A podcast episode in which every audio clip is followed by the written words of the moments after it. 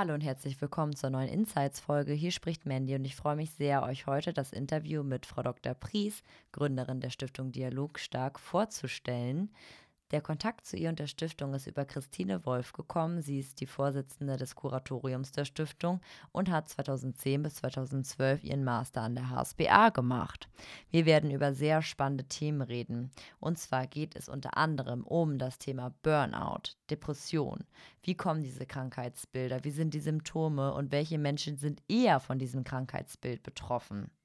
Außerdem unterstützt die Stiftung junge Menschen, also Studierende, Auszubildende, Schüler und Schülerinnen bei ihrer Persönlichkeitsentwicklung, bei der Identitätsfindung. Sie bieten Orientierung bei Lebensentscheidungen an. Es gibt außerdem Angebote gegen Erschöpfung und Belastung. Insgesamt geht es darum, die Dialogfähigkeit von jungen Menschen zu unterstützen und zu fördern. Was überhaupt Dialogfähigkeit bedeutet und warum der Dialog so wichtig für ein gesundes Leben ist, das werdet ihr hier in dieser Folge erfahren. Viel Spaß beim Hören.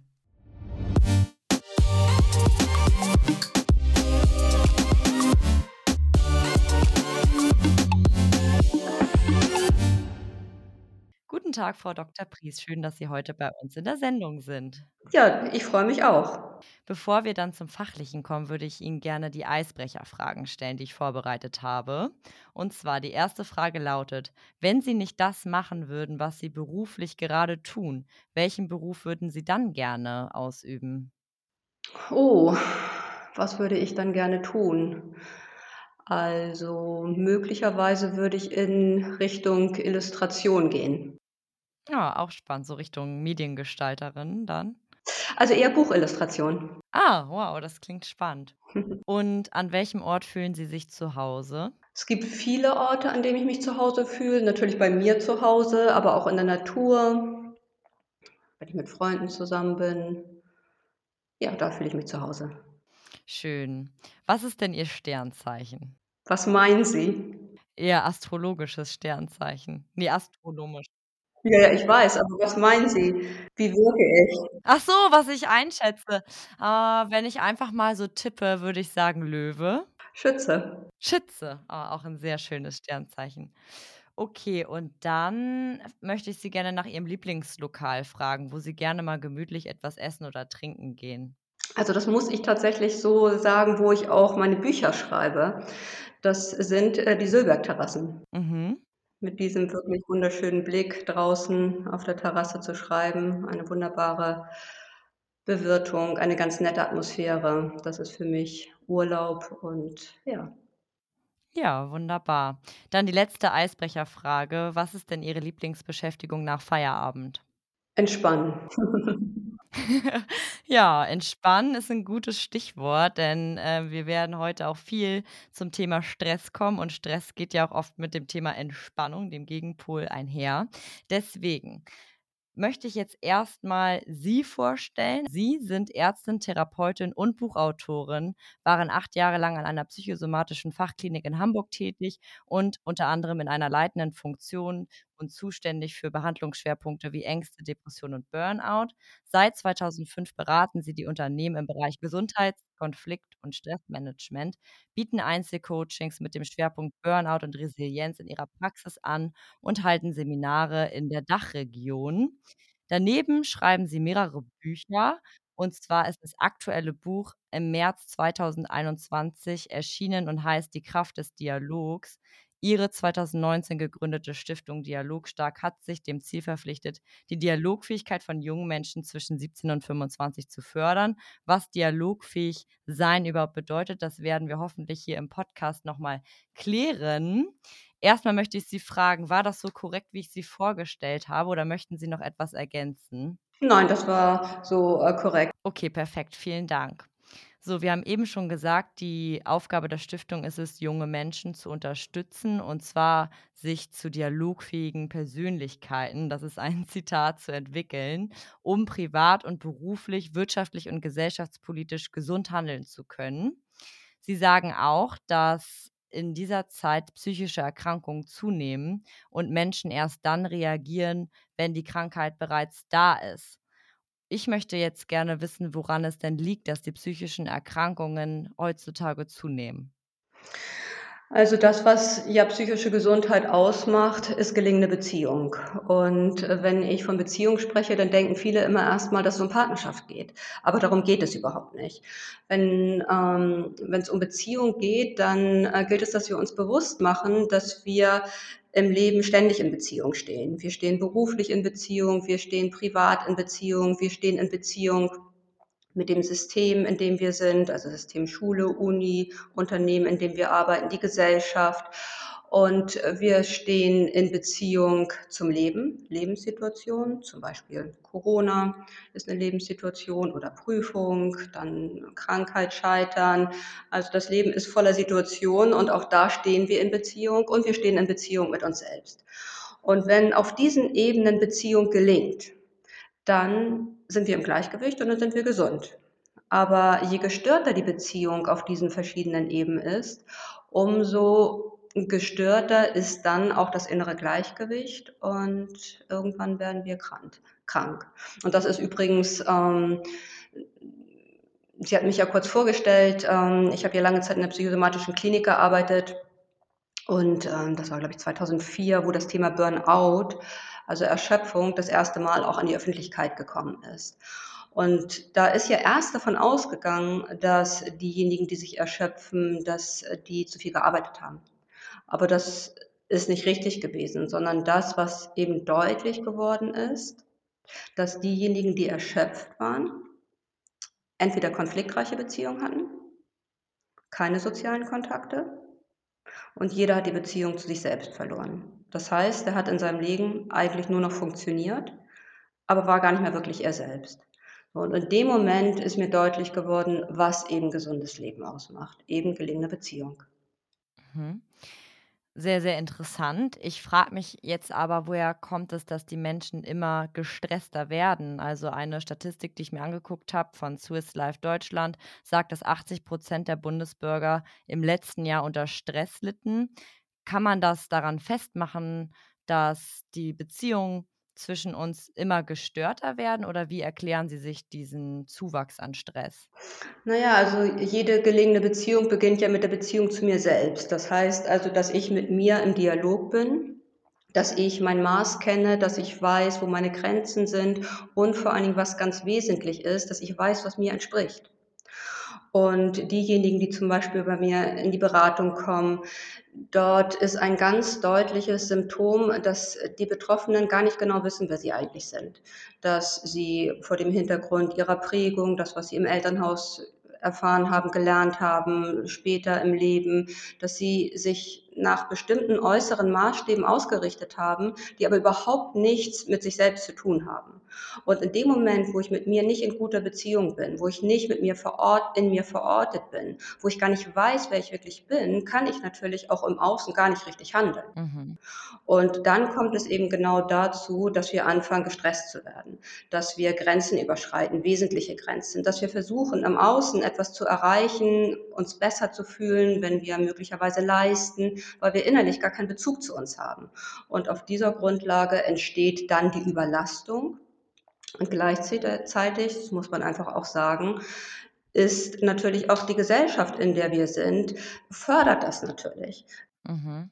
Es ist wird nicht gefördert, ein authentisches Leben zu führen, also überhaupt auch das Bewusstsein über sich selbst zu fördern und zu stärken, sondern es wird im Außen werden Maßstäbe gesetzt, da geht's viel um Leistung, da geht's viel um den Superlativ und daran können wir uns erschöpfen. Ja, das macht Sinn. Und wenn ich mir jetzt so vorstelle, die Digitalisierung fördert ja eigentlich eine Art von Se Echtzeitgesellschaft. Wir sind durch unser Smartphone oder durch unsere Laptops, durch das Internet allgemein zu jeder Zeit an jedem Ort verfügbar. Eigentlich dachte ich, die Digitalisierung ist dafür da, den Menschen Arbeit abzunehmen, dass sie Zeit haben für andere Dinge, vielleicht Dinge, die ihnen Spaß macht, vielleicht Zeit zu finden, um sich selber mehr zu finden und kennenzulernen, wer sie sind. Aber eigentlich habe ich das Gefühl, dass die Digitalisierung genau das Gegenteil bewirkt, die Menschen in eine Einheit presst, sage ich mal umgangssprachlich, und sie produktiver werden lässt und dadurch noch gestresster. Deswegen möchte ich Sie gerne fragen, inwiefern Sie glauben, dass die Digitalisierung die Menschen noch gestresster macht?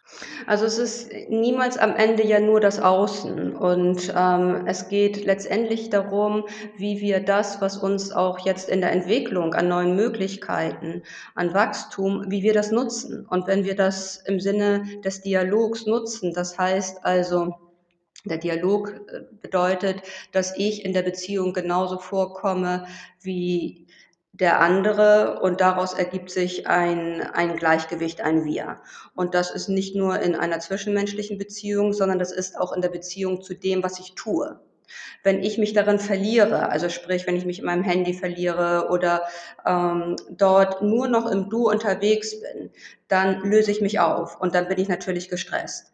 Aber wenn ich das Gefühl für mich selbst behalte und wenn ich immer wieder auch zu mir zurückkomme, dann kann ich jetzt die Digitalisierung wunderbar nutzen, um mich natürlich zu entlasten, um dort mehr Zeit zu haben und auch auf wesentlich schnelleren Ebenen mehr zu erreichen. Aber in dem Moment, wo ich beginne, im Außen etwas zu tun, um mich innerlich zu ersetzen, dann dann kommt der der Stress und dann kann man sagen, äh, fördert das natürlich die Digitali dann wird das natürlich durch die Digitalisierung gefördert.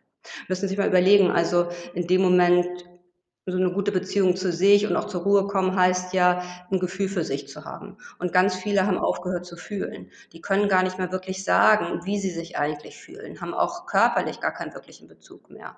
Und das ist natürlich, wenn ich permanent bei meinem Handy, äh, dran bin, ne? Wenn immer von außen neue Reize kommen, dann werde ich ja immer automatisch von mir selbst abgelenkt. Und irgendwann bin ich nicht mehr wirklich mit mir im Kontakt. Ja. Und dann entsteht auch die Sucht und dass ich mich verliere. Und es ist ja auch in der Digitalisierung so, dass wir weiß ich nicht, wie Sie es erlebt haben, aber durch durch Corona mit den ganzen Konferenzen, da fand ja keine wirkliche Begegnung statt. Das heißt also Empathie zum Beispiel, Mitgefühl, sich zu fühlen, den anderen zu fühlen, all das ist natürlich weniger geworden und das wird durch die Digitalisierung nicht gefördert zu fühlen, den anderen.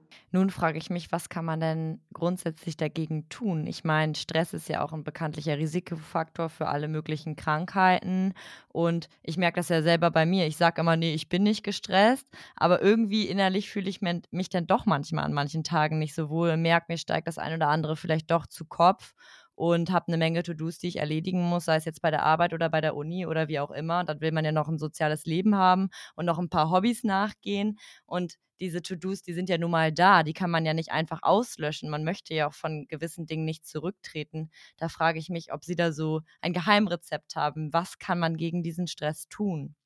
Also, wenn Sie anfangen, gegen etwas zu tun, dann wird's schlimmer. Dann kämpfen Sie gegen an und psychische Widerstandskraft macht ja zeichnet sich darüber aus, dass wir eben nicht ankämpfen, sondern dass wir lernen, mit den Dingen in einem richtigen Maß umzugehen und daran zu wachsen und das Bestmögliche daraus zu tun.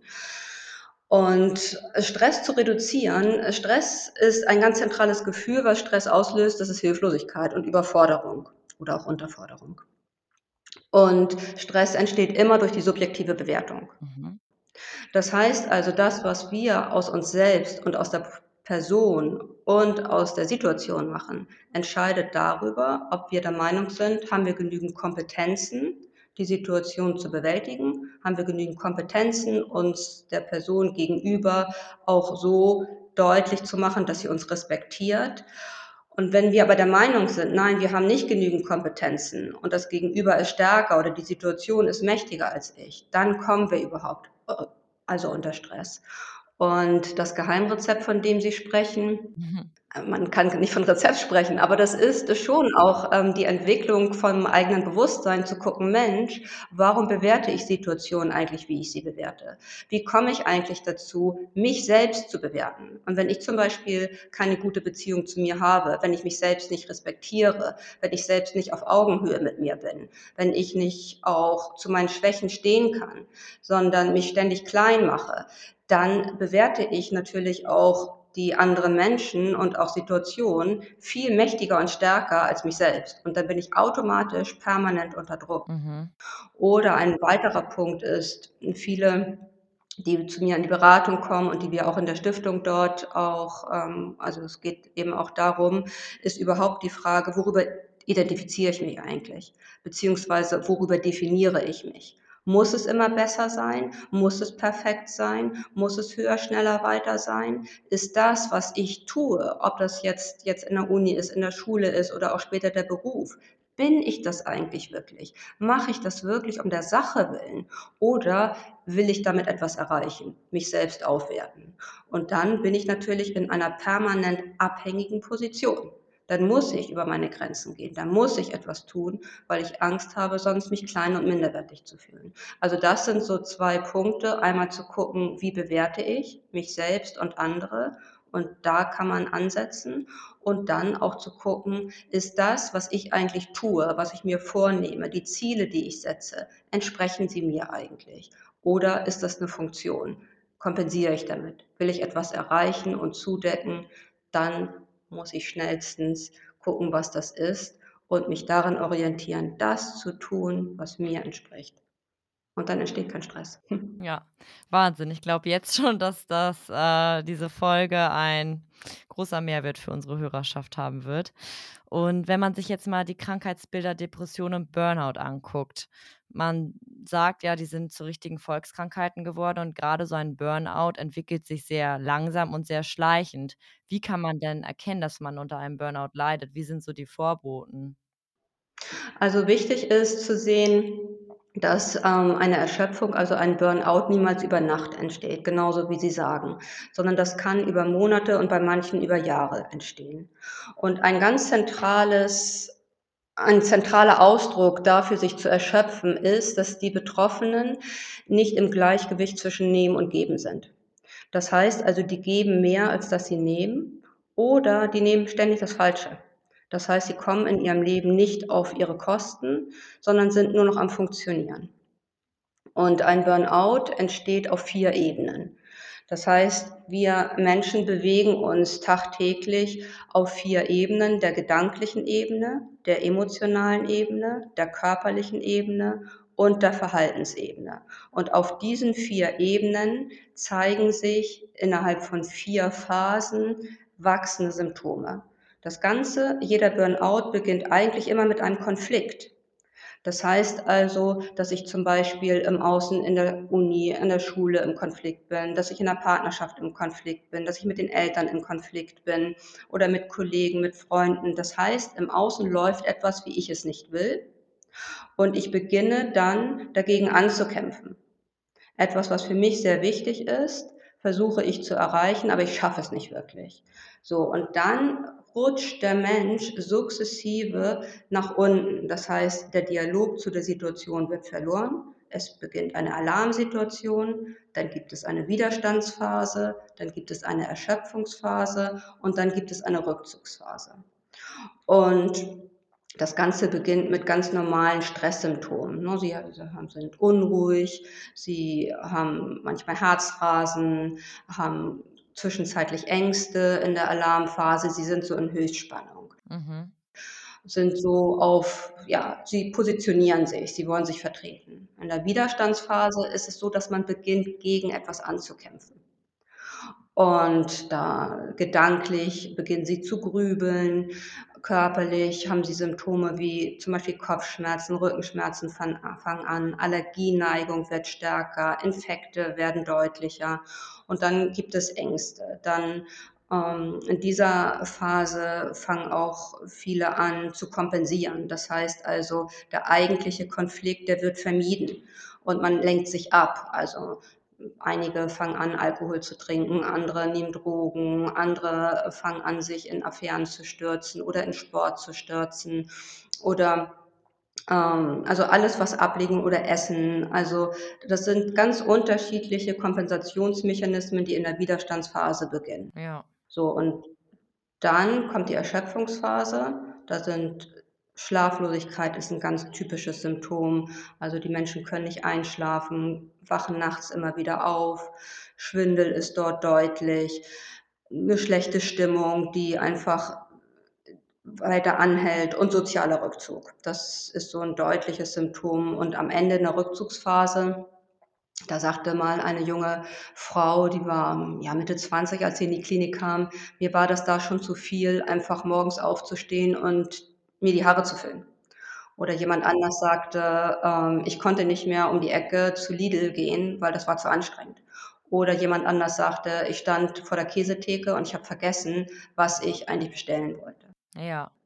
Aber wichtig ist vielleicht da zu sehen und das ist ja mein Ansatz, das ist der Ansatz auch der Stiftung, wenn wir uns erschöpfen, wenn wir psychosomatische Symptome haben, dann ist das am Ende kein Ausdruck von Schwäche oder Krankheit, Ja. sondern dann ist das gesund.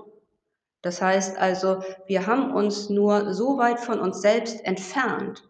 Wir haben begonnen, uns selbst zu unterdrücken und uns in Anführungsstrichen zu verraten, Mhm. dass es völlig normal ist, wenn der Körper aufschreit, wenn die Seele aufschreit und sagt: „Stopp, hör auf, halte inne, guck hin, wer du bist und richte dich nach dir und richte dich nicht nach den äußeren Ansprüchen.“ Ja. Wow, da wird man richtig mitgerissen mit Ihren Worten. Aber bei den Symptomen, die Sie grade genannt hatten zum Burnout, da habe ich auch automatisch an die Symptome von einer Depression gedacht. Ich habe das schon öfter gehört, dass manchen Menschen das dann zu anstrengend ist, aufzustehen, überhaupt die Zähne zu putzen oder sich anzuziehen. Inwieweit kann man denn die Depression von einem Burnout abgrenzen oder bedingt das eine meist das andere? Das ist, ähm, 'ne, äh, gute Frage, denn es gab bis vor 2 Jahren gab es die Diagnose Burnout gar nicht. Und, ähm, das, was die was wir Ärzte diagnostiziert haben, war immer eine Erschöpfungsdepression. Mhm. Das heißt also, jemand, der ein Burnout hat, ist auch immer depressiv. Verständlich, weil er sich selbst unterdrückt. Also wird er irgendwann auch depressiv. Und gleichzeitig hat er so viel gekämpft und ist über seine Grenzen gegangen, dass er sich erschöpft hat. Mhm.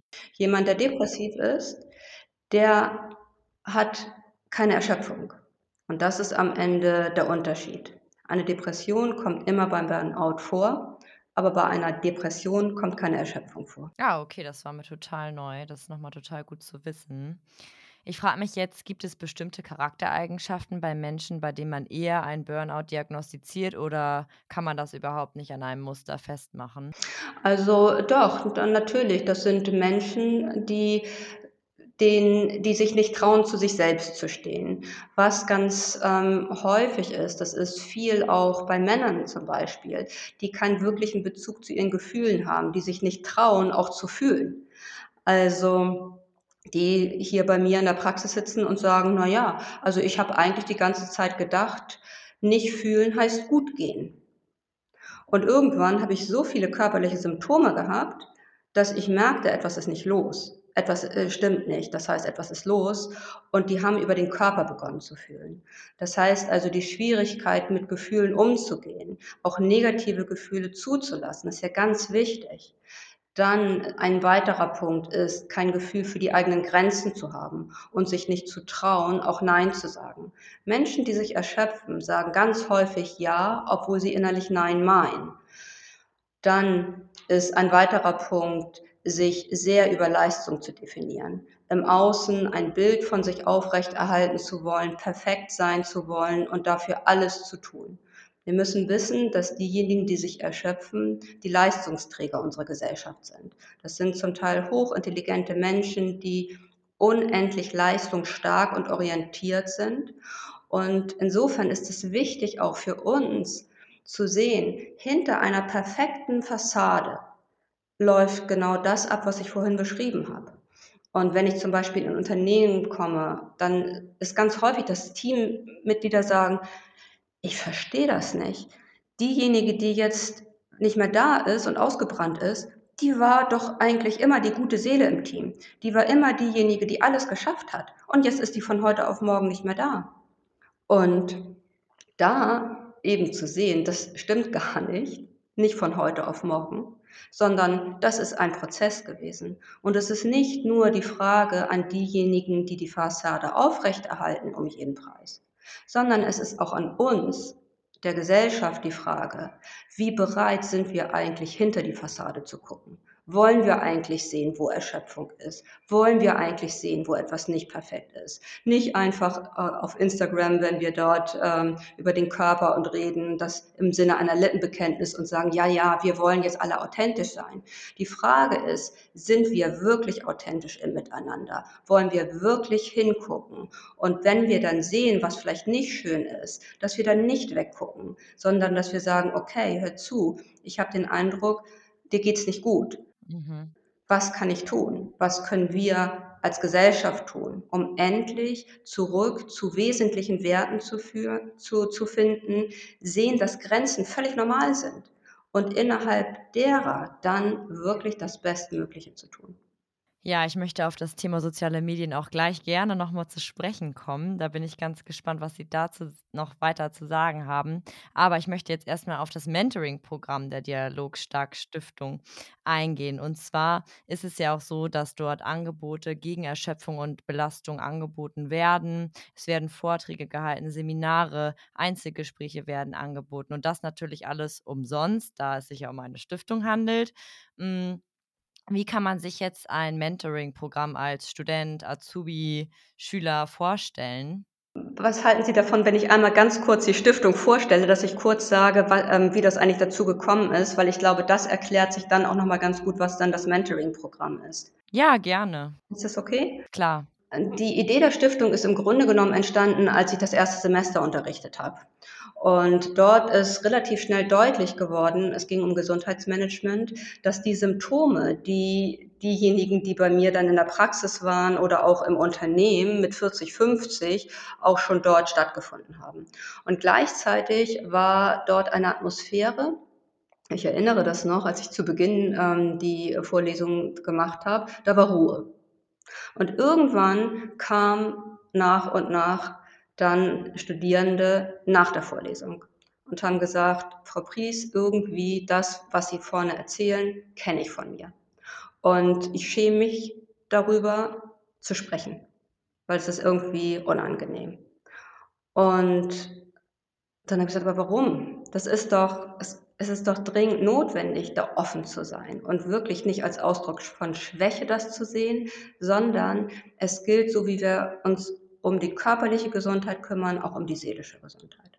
So, und dann wurden das ganz intensive Kurse mit dem Wunsch auch, sagen, können wir noch extra Seminare haben, weil was heißt es eigentlich, gute Beziehung? Wie geht eigentlich wirklich Partnerschaft? wie geht die Beziehung zu mir selbst? Woran erkenne ich, dass ich das bin? Wo haben wir das denn überhaupt gelernt?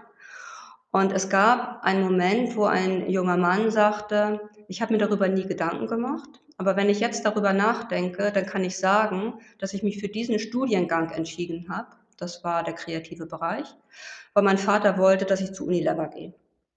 Und ich habe so einen Konflikt mit meinem Vater, der hat die Familie so dominiert, dass ich ins Gegenteil gegangen bin. Aber wenn ich jetzt darüber nachdenke, kann ich sagen, dass ich eigentlich total Lust habe, BWL zu studieren. Und es ist natürlich total gut, wenn Sie dort in dem Alter wirklich bereit sind, innezuhalten und die ehrliche Frage nach sich selbst zu stellen.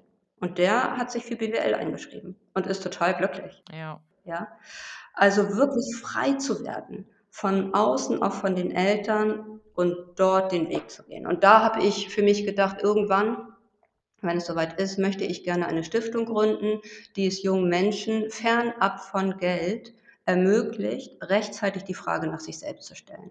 Damit es eben nicht so stattfindet mit 40, 50, geschieden, in einem Beruf, wo ich feststelle, ich habe zwar viel Geld, aber ich komme in meinem Leben nicht vor. Da ist Leere. Das, oder ich bin erschöpft.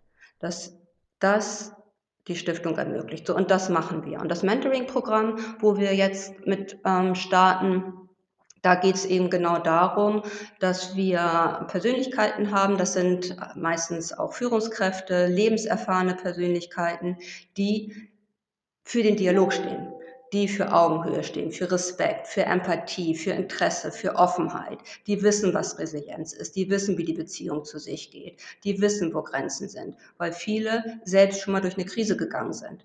Also da geht es in diesem Mentoring-Programm, geht es nicht darum, irgendwie zu gucken, wie mache ich Karriere, sondern da geht's darum: Wie kann ich mir das Leben aufbauen und in Beziehung das vertreten, wer ich bin? Die Mentoren sind niemals die Maßstäbe, können niemals sagen: „Das musst du machen“, sondern können zur Seite stehen, können zuhören und können dort für sich von sich erzählen. Und der junge Mensch hat für sich dann die Möglichkeit zu sagen: „Okay, ich möchte in dem Bereich oder dem Bereich oder dem Bereich.“ Es geht ganz konkret darum, die eigene Persönlichkeit zu stärken, das, was den Dialog ausmacht, das ist ja 'ne Haltung, Augenhöhe zu entwickeln, Empathie weiter zu stärken, selbst blinde Flecken zu erkennen. Also, ganz unterschiedliche Punkte, die jeder, ähm, Betroffene für sich ausgucken kann. Ja, das hört sich nach einer total schönen Geschichte an und nach einem total guten Ansatz und dann halt die Spätfolgen zu vermeiden. Na ja, oder auch und und da vielleicht zum Beispiel, ähm, die Anfragen, die wir jetzt haben, ne? Das ist dann: „Mensch, ich bin jetzt mit der Schule fertig und ich weiß nicht genau, welchen Weg soll ich gehen.“ Oder: „Ich bin in dem ähm, im Studium und merke, irgendwie kann ich schlecht mit meinen Grenzen umgehen.“ Oder: „Ich merke, ich komme jetzt auch während des Studiums habe ich, ähm in bestimmten Situationen habe ich Schwierigkeiten, die Augenhöhe zu halten.“ Das heißt also: „Wie kann ich mich eigentlich wirklich vertreten?“ Also, es sind so ganz unterschiedliche Fragen. Das ist natürlich super dann, jemanden zur Seite zu haben, der nicht beurteilt, der nicht bewertet, sondern der einfach empathisch, offen, auf Augenhöhe unterstützt und stärkt. Ja. Und Sie hatten grade gesagt, dass es auch darum geht, Empathie zu stärken. Da würde mich natürlich interessieren, wie definieren Sie Empathie? Also, ich dachte eigentlich, es geht darum, dass Empathie bedeutet, dass man sich in andere hin Leute hineinversetzen kann, aber in Ihrem Buch haben Sie auch geschrieben, dass es gar nicht so leicht ist, das mit diesem einen Satz, mit dieser einen Erklärung abzutun. Können Sie noch mal beantworten, was Sie unter Empathie verstehen und ob man Empathie lernen kann? Mhm. Also, Empathie sagte eine ein ein Mann sagte vor einiger Zeit: „Jetzt verstehe ich erst, was Empathie ist.“ Ich dachte immer, Empathie bedeutet, ich versetze mich in die Lage des anderen und dann fühle ich, wie ich mich an seiner Stelle fühlen würde.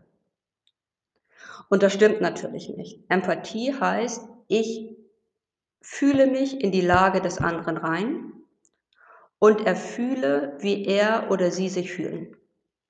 Und das kann komplett anders sein, als ich mich fühle. Also, ich fühle mich ein und fühle dann ich fühle die Gefühle. Ich fühle, wie er oder sie sich fühlt in seiner Trauer, in seinem Schmerz, in dem Konflikt, in der Ablehnung. Das heißt, ich fühle. Und dann und das ist ganz entscheidend, es geht nicht nur darum, sich einzufühlen, sondern dann wieder einen Schritt zurückzutreten, zu sich zu gehen und dann mitzufühlen. Die Empathie ist eines der zentralsten Punkte für Beziehung, den anderen zu fühlen und dann auch mitzufühlen. Das ist die Verbindung zwischen Ich und Du. Grade wenn wir verletzt sind, enttäuscht sind, gekränkt sind, dann ist eine automatische Haltung: „Mit dem will ich nichts mehr zu tun haben.“ Aber wenn wir es dann schaffen, dass wir uns grade in diesen Menschen einfühlen, grade derjenige, der uns verletzt hat, dann werden wir feststellen, dass dort genauso Schmerz ist, dass die meisten, die verletzen, aus eigenem Schmerz verletzen. Und wir werden die Hälfte unserer eigenen Verletzung können wir abgeben, weil wir wissen, es geht nur zur Hälfte um uns. Das macht die Verletzung nicht besser, aber sie reduziert sie. Sie holt uns auf den Boden der Tatsachen zurück, weil wir sind nicht alleine in der Beziehung. Zu erfühlen, wie es dem anderen geht und dann auf Augenhöhe begegnen, das bringt eine ganz andere Ebene in eine Beziehung mit rein. Und Sie können übrigens darum geht's ja am Ende, dass Sie dafür sorgen, dass Sie selbst in einer guten inneren Atmosphäre sind. Zum Beispiel, wenn jemand Sie gekränkt hat, dann können Sie sich mitfühlend distanzieren und vielleicht auch die Beziehung beenden. Aber Sie sind innerlich in Frieden und können weiterleben und können weiter lieben. Aber in dem Moment, wo Sie selber gekränkt sind und auf den anderen schimpfen, sind Sie permanent mit dem verbunden. Das heißt, die Empathie ist die Brücke, über die wir zu dem anderen gehen und möglicherweise auch Grenzen ziehen. Und wenn man es jetzt nicht schafft, diesen distanzierten Schritt noch mal zurückzugehen, nachdem man sich in einen Menschen hineingefühlt hat, kann einem dann die Empathie oder vielleicht nennt man es dann nicht mehr Empathie, ähm, zum Verhängnis werden? Das ist eine ganz wichtige Frage. Das ist ähm, das ist absolut so. Also, es fragen ganz häufig Männer: „Kann man Empathie lernen?“ Und ja, man kann Empathie lernen. Viele Männer haben Angst zu fühlen, das sagte ich schon. Mhm. Und dementsprechend auch sich einzufühlen. Sich also in dem anderen zu verlieren. Und deswegen wird gar nicht gefühlt. Mhm. Wir Frauen neigen häufig dazu, uns so einzufühlen, dass wir uns komplett in dem anderen verlieren. Das heißt, wir können rauf und runter beschreiben, wie's dem anderen geht aber wir haben uns selbst verloren. Mhm. Und der Dialog, also was eine richtige Beziehung ausmacht, heißt, ein Gegenüber zu bleiben. Ich bin immer bei mir. Das heißt, in jedem Moment fühle ich mich genauso, wie ich dich fühle. In dem Moment, wo ich nur noch den anderen fühle, bin ich verloren. Und dann ist es genauso, wie Sie sagen, dann kann die Empathie zum Verhängnis werden. Und wenn ich bei mir, ähm, Menschen sitzen habe, auch Studierende, Frauen, die haben sich zum Beispiel in Partnerschaften so in dem Freund verloren, dass sie da gar nicht mehr rauskommen. Ja. Eben meinte ich ja aber auch noch mal, dass ich ganz kurz auf das Thema Social Media zu sprechen kommen möchte. Und da habe ich einen kurzen Ausschnitt aus Ihrem Buch mitgebracht. Mhm. Wir müssen 'n bisschen auf die Zeit gucken, aber ich glaube, ich habe noch kurz Zeit, um das vorzulegen. Es sind nur vorzulesen. Es sind nur 'n paar Sätze. Und zwar: „Wenn wir uns die Frage nach gesunder Beziehung stellen, dann betrifft das auch unser Beziehungsverhalten in den sozialen Netzwerken. Solange wir Beziehungen auf Grundlage von Bestätigung leben, fördern wir Abhängigkeiten. Messen wir an der Anzahl von Likes den eigenen Wert, suchen wir in Quantität die Qualität. Gestalten wir das vermeintliche Miteinander unter dem Aspekt der Funktion, schwächen wir unsere wesentliche Identität. Wollen wir gesund werden, brauchen wir auch gesunde Beziehungen im Netz. Das bedeutet auch hier die Herstellung einer dialogischen Gleich eines dialogischen Gleichgewichts.“ Ja, das waren Sätze mit Inhalt auf jeden Fall, über die man auch erst mal nachdenken muss. Und ich finde, ja, da steckt 'ne Menge drin. Wie entwickelt sich der Dialog in den sozialen Medien, beziehungsweise ist Social Media auch eine Ursache für die Verstärkung von psychischen Belastungen? Also, dramatisch gesagt, macht Social Media uns krank? Alles dort, wo der Dialog nicht mehr stattfindet, macht krank. Und lassen Sie uns einmal noch kurz gucken, wenn wir von Dialog sprechen, denken ja ganz viele immer, es geht nur miteinander es geht nur um Reden. Darum geht es nicht. Sondern es gibt 3 ganz wichtige Aspekte. Der 1. Aspekt ist: Ich komme in der Beziehung genauso vor wie du, immer. Mhm. Und dann können wir damit bei Social Media angefangen. Geht es wirklich um den anderen? Und geht es wirklich um ein Miteinander? Oder geht es nur darum, wie ich den anderen und das Wir für meine eigenen Zwecke funktionalisieren kann, Mhm. nämlich im Sinne der Bestätigung? Beziehungen brechen auseinander, wenn es nur um mich geht. Aber Dialog bedeutet immer auch zu gucken: „Wer bist du eigentlich? Ja. Wer bist du in deiner Position, Person? Und was kann ich für dich tun und für das Wir?“ Der 2. Aspekt ist das Gleichgewicht zwischen Nehmen und Geben. Und da ist zentral das, was wir geben und nehmen, ist wesentlich. Und dann können wir uns angucken, was findet auf Social Media statt. Geben wir das Wesentliche oder ist es 'ne Funktionalität, die Bestätigung, was Sie vorgelesen haben? Mhm. Ich kann ja auch viel geben, indem ich Beschimpfung gebe. Ja, das stimmt. Aber dann ist es nicht wesentlich. Also, was nehme ich dort und was gebe ich? Und der 3. Punkt, und das ist 'n ganz zentraler Punkt: Wir streiten ums Klima, um die Atmosphäre. Mhm. Und wir reden nicht über Beziehung, über Atmosphäre. Was meinen Sie, wie vergiftet unendlich viele Beziehungen sind, weil die Atmosphäre zutiefst krank ist? Und was wir brauchen für eine gesunde Atmosphäre in der Beziehung, ist erst mal Interesse, sich wirklich für den anderen zu interessieren. Findet das statt bei Social Media? Offenheit, zu sagen: „Wer bist du?“ Und ich bin bereit, auch mal meine Position für einen kurzen Moment zu verlassen, über den Tellerrand hinaus zu blicken. Ich bin bereit für Perspektivwechsel. Dritter Punkt. Einfühlung. Bevor ich loslege, losschimpfe, verurteile, vernichte, gilt es immer erstmal, sich auf den Platz des anderen zu versetzen. Und ich kann Ihnen garantieren, wenn Sie mitfühlen, werden Sie sich davor hüten, den Respekt zu verlieren. Augenhöhe. Ich hebe niemanden auf den Thron, aber ich mache niemanden, auch niemanden klein, sondern Augenhöhe ist fernab von Status, Geschlecht, Religion, Besitz, Position, Wissen, ein Ausdruck von Gradlinigkeit eine geradlinige Begegnung dem gegenüber, was ist. Die Suche nach Wahrheit. Und das Letzte, Respekt und Wertschätzung, die nicht zu diskutieren sind. Ja. Respekt muss man sich nicht verdienen und Wertschätzung auch nicht, sondern das ist ein, ein Teil der Würde des Menschen. Und ich kann ein, eine Haltung oder eine Meinung eines anderen zutiefst ablehnen. Und ich kann sagen, es tut mir leid, auf dieser Grundlage gibt es nicht genügend Übereinstimmung für ein Wir. Aber ich muss nicht den Respekt verlieren. Also dort auf diesen drei Ebenen zu schauen, das ist Dialog. Und wenn wir diese drei Ebenen leben, auch im Social-Media-Bereich, ich könnte mir vorstellen, es wird eine komplett andere Kultur. Mhm. Und warum sollten wir die dann nicht nutzen? Aber so wie es jetzt stattfindet, ich denke manchmal, auch wenn ich bei mir Menschen sitzen habe, was geht da draußen eigentlich ab? Was passiert, wenn ein Shitstorm kommt, wenn verachtet wird, wenn die Augenhöhe verloren geht? Was das für Wunden hinterlässt. Und zwar nicht nur für zwei Tage, sondern das, da wird das Ich zutiefst verletzt. Und es braucht lange, lange Zeit, um das wieder aufzuarbeiten. Und bis dahin werden die Beziehungen, die der Betroffene in dem Moment lebt, beeinflusst. Also diese Schnelle im Netz, einfach drauf loshauen, mich zum Maßstab zu machen, den anderen nicht zu sehen und eigentlich kein wirkliches Interesse am Wir zu haben.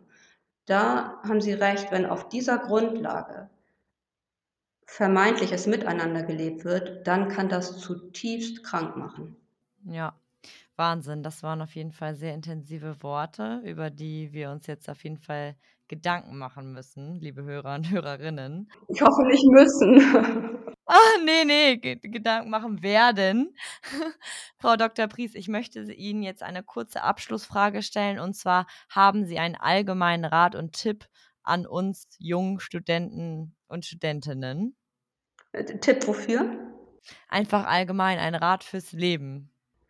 Ach, das ist immer schwierig, also, ähm, so zu raten. Ich ich versuche, ähm oder ich kann Ihnen eine Haltung sagen oder auch einen Wunsch formulieren. Ja, genau. Also, ich wünsche Ihnen wirklich, dass Sie dort für sich den Mut und den und das Vertrauen, ähm, finden, auf sich selbst zu hören. Ja. Und dort auf die innere Stimme, auf die Intuition so wie sie sind, sind sie gut. Und das nicht als irgendeine Floskel, sondern das zutiefst ehrlich gemeint. So wie jeder ist, ist er gut. Es ist nicht gut, nicht alles gut, was getan wird. Aber das, was jeden Einzelnen ausmacht, das ist gut. Und ich wünsche und jedem, dass das Vertrauen dort ist und dass die Suche dahin geht und dass dann auf dieser Grundlage Partnerschaft aufgebaut wird, Beruf aufgebaut wird und das Leben aufgebaut wird. Stabile und gesunde Beziehungen. Super, vielen Dank, Frau Dr. Pries. Schön, dass Sie heute bei uns waren und alles Gute. Ich danke Ihnen und wünsche Ihnen auch alles Gute. Dankeschön.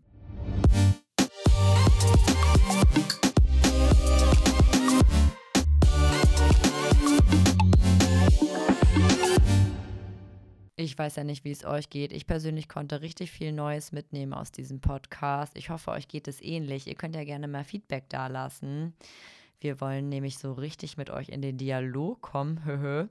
Ihr findet uns zum Beispiel bei Instagram unter studentenfutter.podcast. Ihr könnt auch jederzeit gerne Wünsche äußern nach Themen oder Personen, die euch besonders interessieren. Ansonsten, ja, wünsche ich euch erstmal alles Gute und wir hören voneinander.